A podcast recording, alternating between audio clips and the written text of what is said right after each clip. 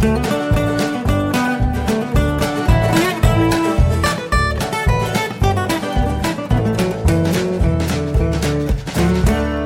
und herzlich willkommen zu Jörn Schars feinen Podcast Episode 239. Ich bin Jörn Schaar und ihr seid es nicht. Ja, Wacken ist zu Ende. Das war wieder mal äh, sehr anstrengend, aber auch sehr, sehr cool.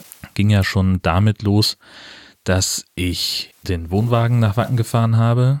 Das war am Montag, denn wir stehen ja immer mit dem ganzen NDR-Equipment an der Hauptstraße bei jemandem auf dem Hof, der so freundlich ist und uns da einen Platz vermietet.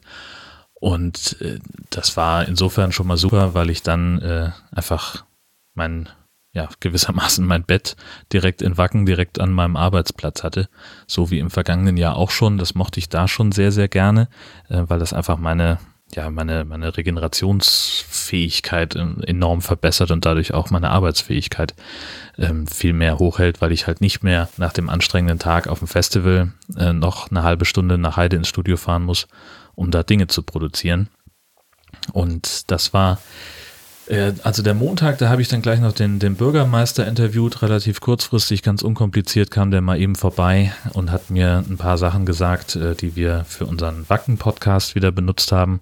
Und ähm, in dem Zusammenhang habe ich dann rein zufällig auch Björn gleich getroffen vom Hobbyquerschnitt, der sein erstes Wacken Open Air äh, gefeiert hat und auch schon am Montag angereist ist. Und ich stand gerade mit dem Bürgermeister bei mir vom Wohnwagen und wir haben uns unterhalten, waren auch schon fertig äh, als Björn und Gabi dann da auf den Hof kamen, um guten Tag zu sagen, haben wir uns da auch noch kurz unterhalten. Das war alles richtig, richtig nice. Dann ging es für mich nochmal nach Hause, denn am nächsten Morgen sollte ich nämlich nach München fliegen. Ich bin ja mit dem Metal Train mitgefahren, ich hatte es angekündigt. Das ist ein Sonderzug, ähm, der von München über Esslingen, Heidelberg, Köln, Fra äh, Frankfurt war auch noch dazwischen, und Gelsenkirchen nach Hamburg und äh, nach, nach Itzehoe fährt. Das war äh, ein sehr, sehr langer Tag. Also ich bin aufgestanden gegen sieben, habe meinen letzten Kram gepackt. Äh, ich hatte ja zum Glück nur leichtes Gepäck, denn äh, die ganzen Sachen, die ich für Wacken brauchte, waren natürlich schon im Wohnwagen. Fast alle, nicht ganz. Ich habe so ein paar Sachen äh, im Studio vergessen, die mir die Kollegen dann noch mitgebracht haben. Ähm, beziehungsweise die haben mit ja dann, ich habe mir ein paar Sachen noch äh, vorbereitet, die erst am Dienstag fertig geworden sind oder so oder am Mittwoch. Die kamen dann halt erst. Ja, dann war ich um acht, bin ich aus dem Haus gegangen, ähm, mit dem Zug nach Altona gefahren. Von da mit der S-Bahn, ach nee, Quatsch, ich konnte gar nicht nach Altona fahren.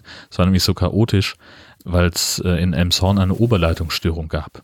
Deswegen konnte, fuhr der Zug nicht nach Altona, denn da hätte ich ja sehr problemlos umsteigen können.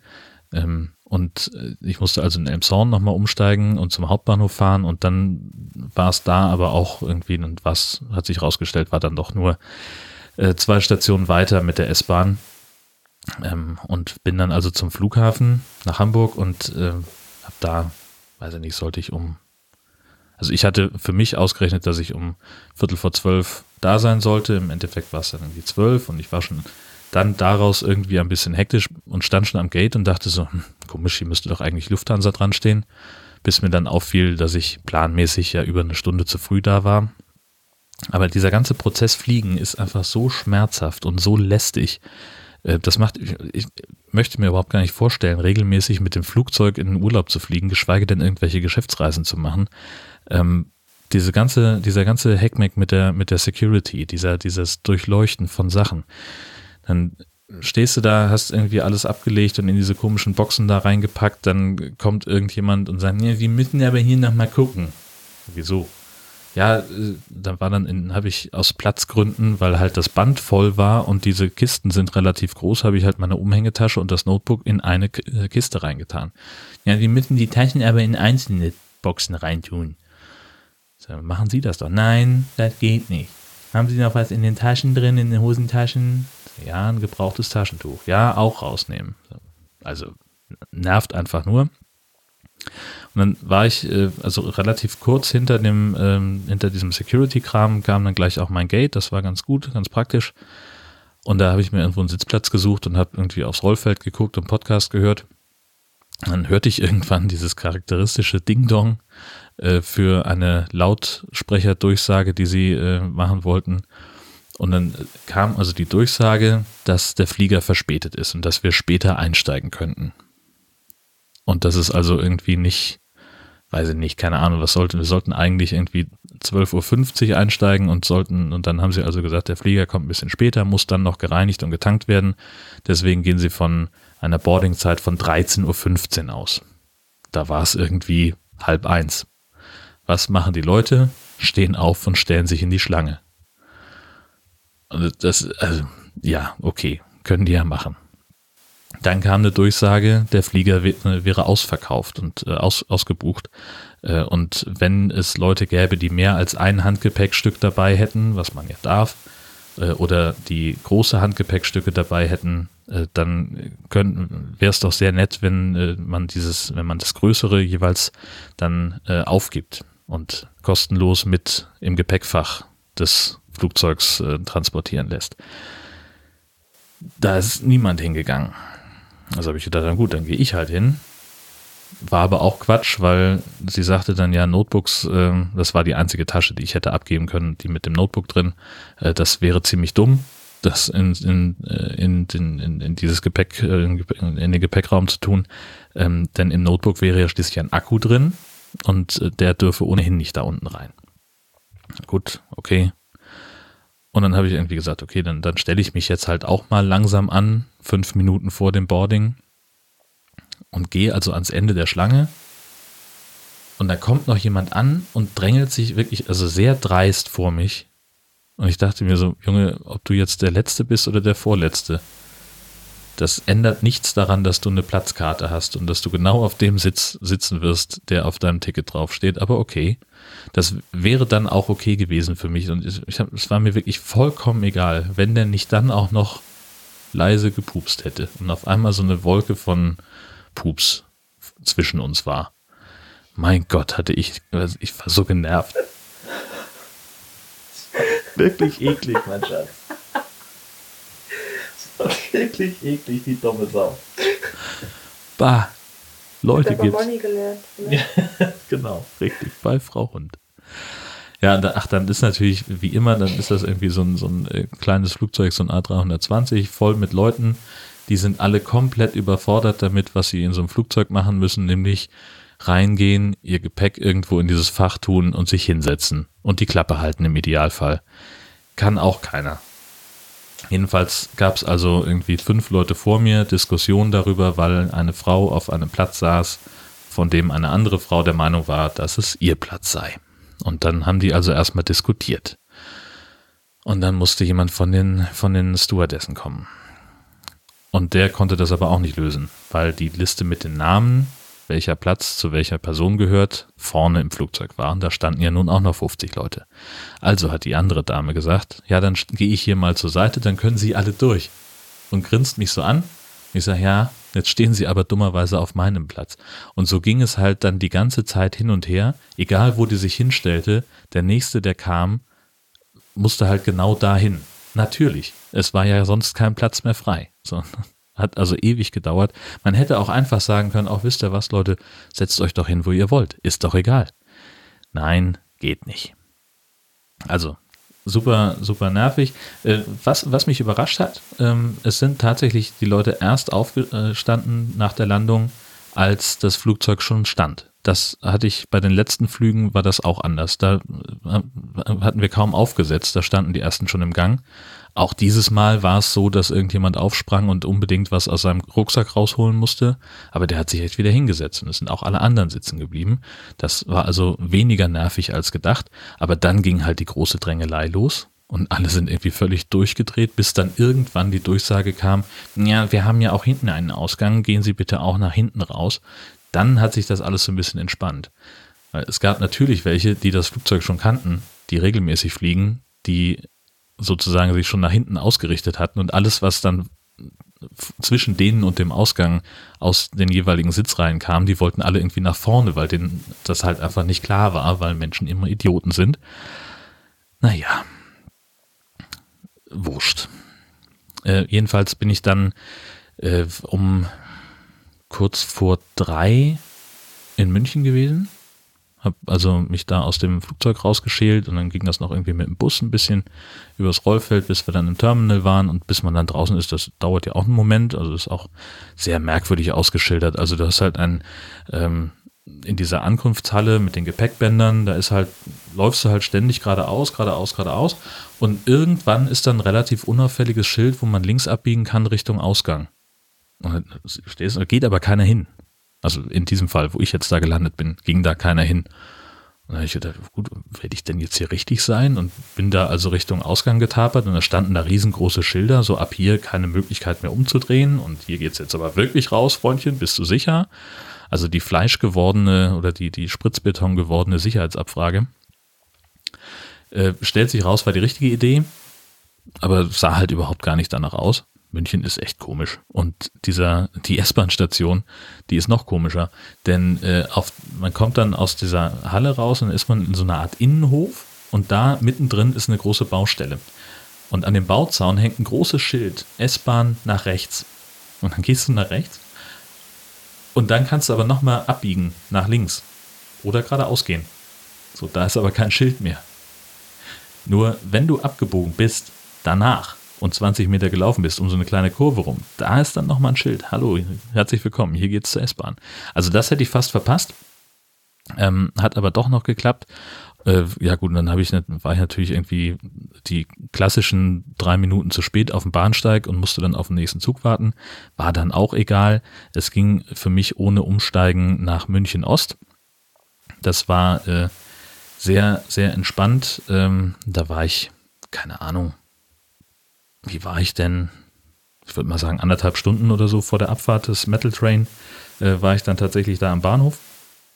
Ähm, hab mir noch was zu trinken geholt. Ähm, ursprünglich für die Fahrt gedacht, aber das, es war so warm und so sonnig, dass ich das äh, schon gleich am Bahnsteig ausgetrunken habe und ich dachte ja, ich bin wahnsinnig zu früh und es würde jetzt irgendwie super langweilig werden, aber nee, stellt sich raus, die ersten waren schon da. Die ersten Passagiere äh, des Metal Train hatten sich da schon auf dem Bahnsteig mit Bier und Musik und Gartenstühlen bequem gemacht ähm, und das war, war ganz hervorragend.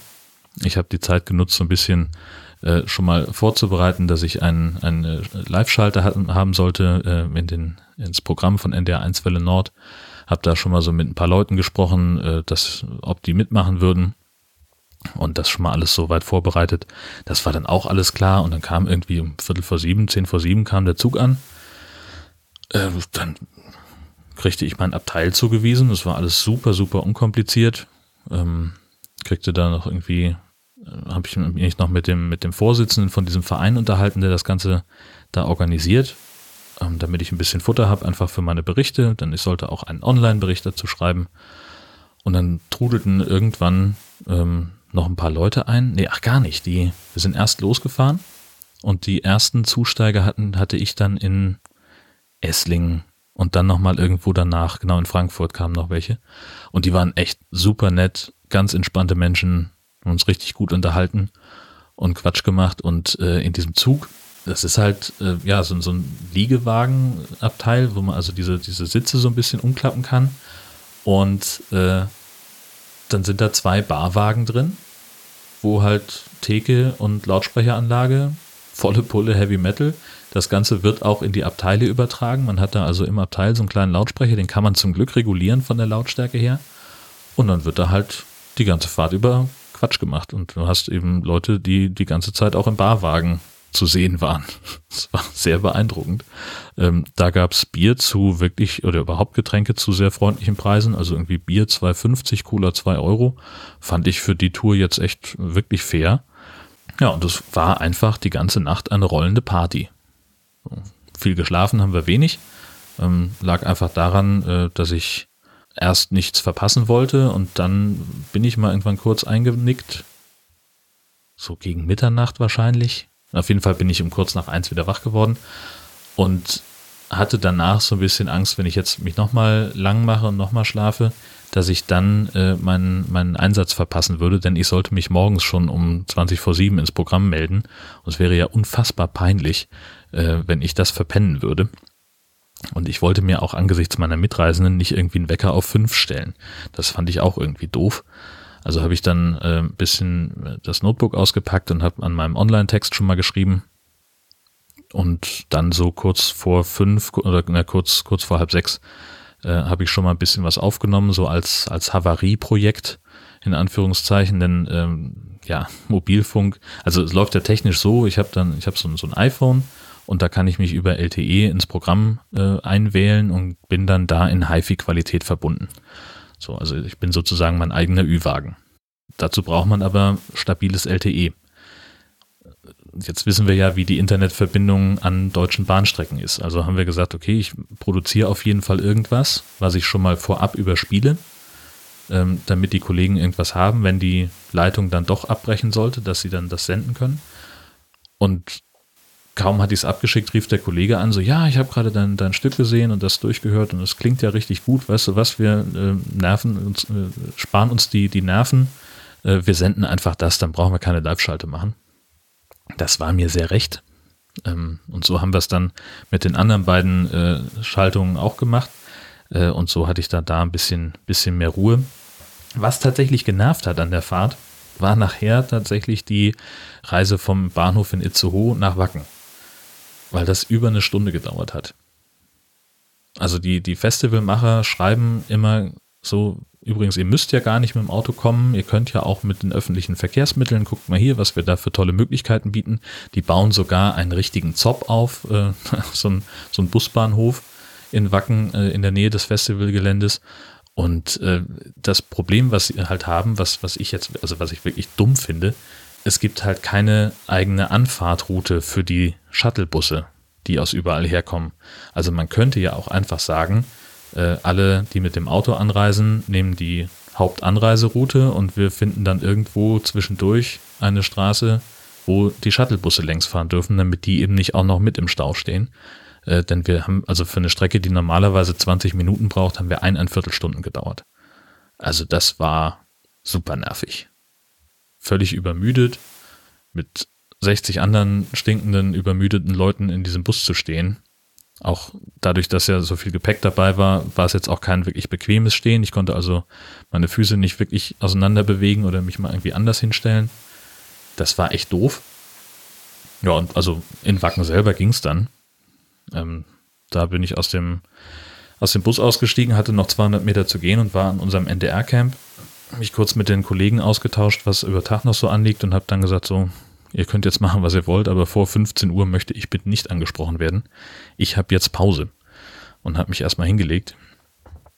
Ähm, geschlafen habe ich dann tatsächlich von, na, ich denke mal halb zwölf bis zwei oder so.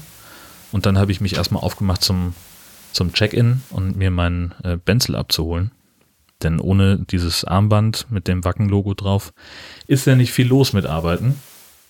Und dann bin ich so nachmittags äh, zu 17.30 Uhr aufs, äh, aufs Gelände gegangen. Ich hatte vorher noch ein bisschen was zu tun am Ü-Wagen und habe mich dann äh, kurz vor den Wacken Firefighters mit äh, Sven getroffen, mit Evil Dan Wallace. Äh, und wir haben uns äh, da ein bisschen unterhalten bevor das Konzert losging und da musste ich dann los, denn das Konzert musste ich halt irgendwie mitnehmen, weil ich das für einen Radiobeitrag brauchte. Ja, da war so ein, so ein schöner Reporter-Glück-Moment. Also ich bin Richtung Bühne gegangen durch diese Biergarten-Area da und da waren halt Leute an so einem Biertisch, die hatten aus Weizenbiergläsern eine Pyramide gebaut. Das ja, gibt ja da kein Glas, also Plastik, aber die hatten halt irgendwie, ich glaube, 57 Weizenbierbecher übereinander gestellt zu einer Pyramide habe ich die einfach angeschnackt und habe mit denen ein bisschen was aufgenommen. Und es war ein, ein super witziges Gespräch, wo ich schon so gedacht habe im Weggehen, ach Mensch, das ist ja ein schönes Highlight, ein schöner Moment, ähm, den ich in dem Beitrag so nahezu eins zu eins verwenden kann. Und kaum war ich weg, hat das, diese Pyramide jemand umgeschmissen. Und da bin ich natürlich gleich nochmal hin ähm, und das habe das dann noch mitgenommen, also diesen, diesen traurigen Moment dann auch noch eingefangen. Das war äh, insofern sehr witzig, weil der, weil der wirklich, der, der Typ, der das umgeschmissen hat, war wirklich traurig und war dann noch, noch trauriger, dass ich auch noch da war und das aufgenommen habe. Das fand er, glaube ich, also äh, im Nachhinein hat er, hat er gelacht und, und äh, Blödsinn draus gemacht, so im Sinne von, ja, ich habe das alles hier ganz alleine ausgetrunken und das alles ganz alleine aufgebaut, deswegen habe ich es jetzt auch kaputt gemacht. Ähm, ja, muss man wohl dabei gewesen sein. Und dann kam auch schon gleich die erste Unwetterwarnung. Äh, kaum hatten die Firefighters angefangen, irgendwie drei Songs gespielt. Äh, da stand auf dem, auf der Videoleinwand, äh, dass das Festival unterbrochen werden muss. Und dann kam auch schon jemand, der das auch auf der Bühne angesagt hat. Dann sollten wir alle in die Autos gehen. Und das war schon gleich so der erste hektische Moment, weil das eben dann, ja, ist halt absprachegemäß müssen wir uns dann natürlich auch irgendwie im, im Sender melden, wenn da irgendwie sowas passiert. Ähm, das ist immer gleich eine Meldung. Und dann mussten wir da erstmal klarkriegen, was da jetzt berichterstattungsmäßig passieren musste. Das war ein bisschen anstrengend. Ähm, ja, also insgesamt, ähm, um jetzt mal nicht jedes einzelne Detail ähm, zu erzählen, ähm, das waren wie immer sehr lange Tage, sehr anstrengende Tage und sehr kurze Nächte, aber es war auch wieder sehr, sehr cool. Ähm, ich habe einen heiden Spaß gemacht, äh, gehabt, äh, wenig Konzerte tatsächlich gesehen. Also die, die ich gesehen habe, waren fast ausschließlich dienstlich motiviert. Und das eine, ähm, das ich so angeguckt habe, einfach aus Laune, das war Bloodywood. Und die fand ich richtig gut. Die haben richtig Vollgas gegeben. Das war ähm, sehr, sehr geil. Vielen Dank nochmal, Sven, für den Tipp. Das hat sich, ähm, ja, hat sich sehr gelohnt. Ja, aus unserem Podcast haben wir wieder aufgenommen. Ich habe einfach total vergessen, das immer zu twittern, wenn neue Episoden rausgekommen sind. Ähm, ich verlinke den nochmal in den Show Notes. Da könnt ihr ja mal, mal gucken, ähm, wie das war. Ja, und einen wichtigen Punkt, äh, den ich äh, noch mitgenommen habe, das sagte ich vorhin, ich hatte das vorbereitet und es ist erst äh, zu Dienstag fertig geworden oder Mittwoch sogar. Ähm, und zwar habe ich mir Gehörschutz gießen lassen. Ich hatte immer so äh, normalerweise diese ganz klassischen Oropax-Dinger ähm, und hatte ähm, diese, ähm, die man so ja, so, so ein bisschen schaumstoffmäßig, ne, die man so doll zusammendrehen muss und sie sich dann irgendwie ins Ohr reinbröckelt. Die haben für mich ganz gut funktioniert, aber war halt nie ideal und war nie wirklich bequem. Und jetzt habe ich halt mal gesagt, so, ich mache das ja jetzt auch schon eine ganze Weile mit diesem Wacken. Ähm, dann könnte ich auch einfach mal ein bisschen Geld investieren in einen vernünftigen Gehörschutz und habe das mal machen lassen. War also in Heide bei einem Hörgeräteakustiker und das war relativ unkompliziert. Also der musste halt zweimal hin, weil im ersten Versuch der Typ, der das machen konnte, dann gerade äh, einen Kunden hatte. Und als ich dann dran war, äh, hat er mir das erklärt, was es da für Möglichkeiten gibt. Und es gibt eben die in Anführungszeichen günstige Variante, die einfach nur alles abdämpft und dann noch die etwas teurere, wo man noch irgendwie diverse Frequenzen durchlassen kann. Das ist dann halt für Musiker relevant. Die Details habe ich vergessen. Keine Ahnung. Ähm, die wären auch gleich doppelt so teuer gewesen und ich habe gesagt, so brauche ich wahrscheinlich nicht. Also nehmen wir mal die, die nur 48 Euro pro Stück kostet. Und dann kriegt man da so eine, so eine Schaumstoff, äh, so, so eine komische Paste ins Ohr äh, gesprüht. Das ist ganz witzig. Also er hat dann so ein kleines Watte-Dingsi, was er erstmal ins Ohr reinschiebt. Da sind zwei Fäden dran und dann schiebt er darauf äh, mit so einer Spritze diese, dieses komische Zeugs da, das muss ein paar Minuten aushärten und dann kann das an den Fäden von der Watte, kann das dann rausziehen und dann geht das Ganze irgendwie zu so einem Dienstleister ins Labor und die bauen da diesen, diesen Gehörschutz draus. Und ähm, werde hier fotografiert beim Podcasten, scheiß Paparazzi überall.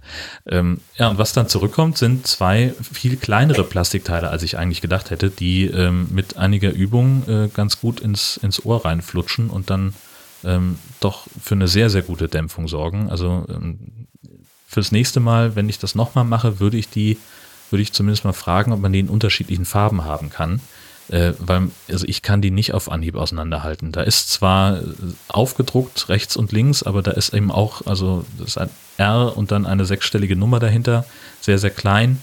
Erkennt man, glaube ich, nicht immer und schon gar nicht, wenn es wenn man irgendwie im Dunkeln äh, vor dem Bullhead, also in dieser, in dieser Zeltbühne vom Wacken Open Air steht, ähm, dann würde ich das nicht mehr lesen können.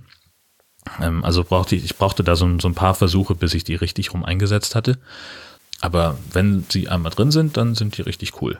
Kann ich, kann ich nur empfehlen. Und ansonsten bleibt jetzt eigentlich nur noch das Barcamp Kiel zu erwähnen. Das findet am Freitag und am Samstag statt. Ähm, es hat ja tatsächlich geklappt mit den Tickets, also dass ich äh, von der Warte auf die Gästeliste gerutscht bin.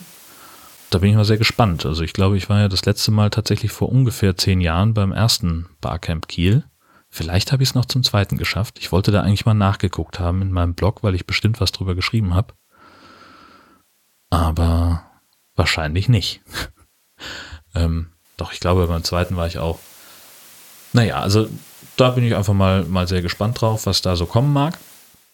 Und ich werde euch darüber berichten in der nächsten Folge von Jörn Schaas feinem Podcast. Bis dahin. Was sind Sie da? Ja, ich überlege gerade, wie ich das, wie ich eine, eine flüssige Formulierung machen kann. Ja. Im Übrigen glaubt Jörn Schaar, dass Horst Seehofer als Bundesinnenminister zurücktreten sollte. Genau. Bis dahin oder je nachdem, bis zur nächsten Woche, je nachdem, was früher eintritt, wünsche ich euch eine tolle Zeit. Tschüssi.